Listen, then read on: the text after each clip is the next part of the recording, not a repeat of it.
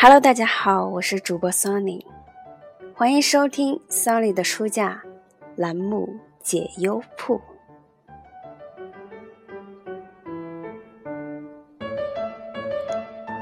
今天没有开场白，很直接的就想要跟大家来分享这篇文章，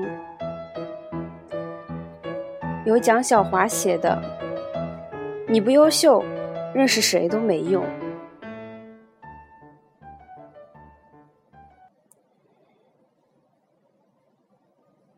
在家靠父母，出门靠朋友。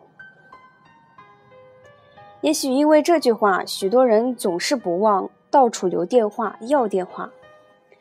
曾几何时，不少人把要到别人电话或者合影当成炫耀的资本。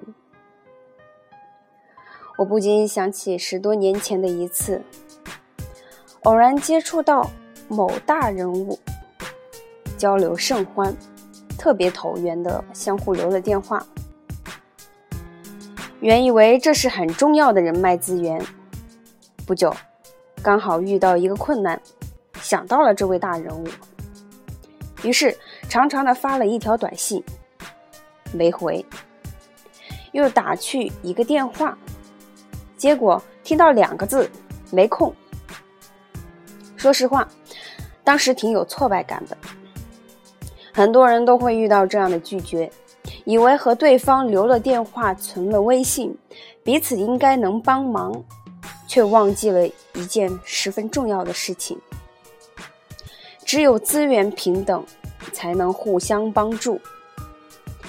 很多社交并没有什么用，看似留了别人电话，却在需要帮助的时候，仅仅是白打了一个电话，因为你不够优秀。虽然很残忍，但谁又愿意帮助一个不优秀的人呢？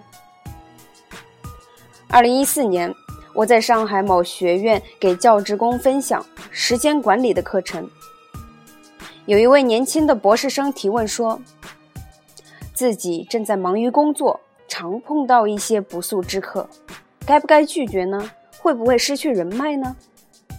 我说：“只有优秀的人。”才能得到有用的社交。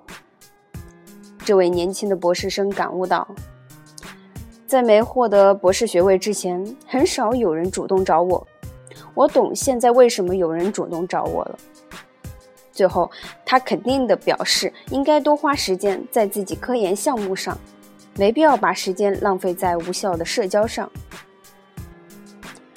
如果你不够优秀，人脉是不值钱的。它不是追求来的，而是吸引来的。只有等价的交换，才能得到合理的帮助。虽然听起来很冷，但这是事实。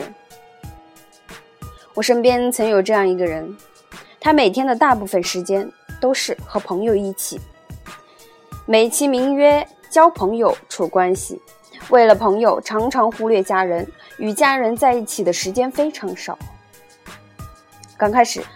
身边确实有一群朋友围着跟着，在他的心里，有朋友就是有一切似的。后来，处的还可以的人渐渐的离去，为什么呢？主要原因是他们的事业越做越好，除了没有时间外，恐怕就是觉得没有这个必要了。因为当你把时间花在混朋友关系上时，自身没有其他过硬的本事。也没能打好事业的根基。天有不测风云，他身体出了状况，得了癌症。医生说，跟平时生活习惯有很大的关系，例如常常应酬导致喝酒过量、生活没有规律等。令人难过的是，当朋友知道他得了癌症，就像瘟疫一样离他而去，最后陪伴在身边的只有家人。不免会感叹一句：“世态炎凉。”这种情况何止他一个人呢？芮成钢锒铛入狱之时，他遍布全世界的老朋友们都不见了踪影，昔日的小伙伴们也是树倒猢狲散，落井下石者倒是蜂拥而至。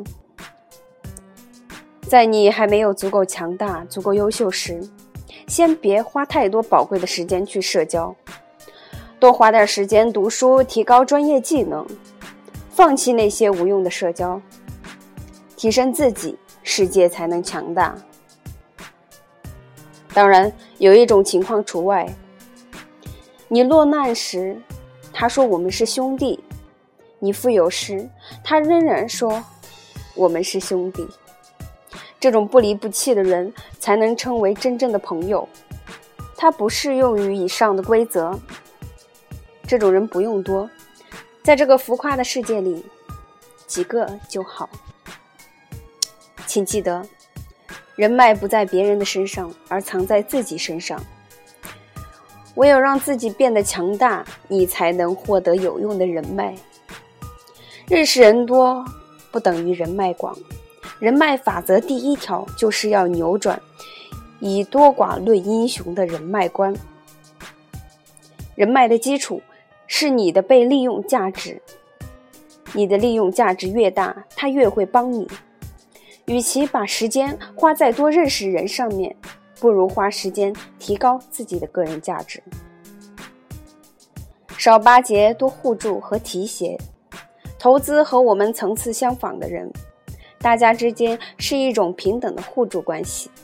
另外，提携比自己地位低的人，就好比低价买入潜力股，这类股票才是真正能让人赚大钱的。好，这篇文章已经分享完了，感触很深。平时我也挺喜欢跟人交朋友的，特别是让我觉得很优秀的人，我会觉得跟他在一起会收获很多。而事实上呢，可能你们在交流的时候，也许根本就不在一个层面上，也许他只是在敷衍你。因为，你跟他根本就没有平等的资源，所以呢，努力让自己成为能够吸引别人的人吧。好，今天的节目到这里就结束了，感谢大家的收听与支持。文字版内容会同步更新在 Sony 的书架。想看文字版内容的，可以关注微信公众号 “Sony 的书架”。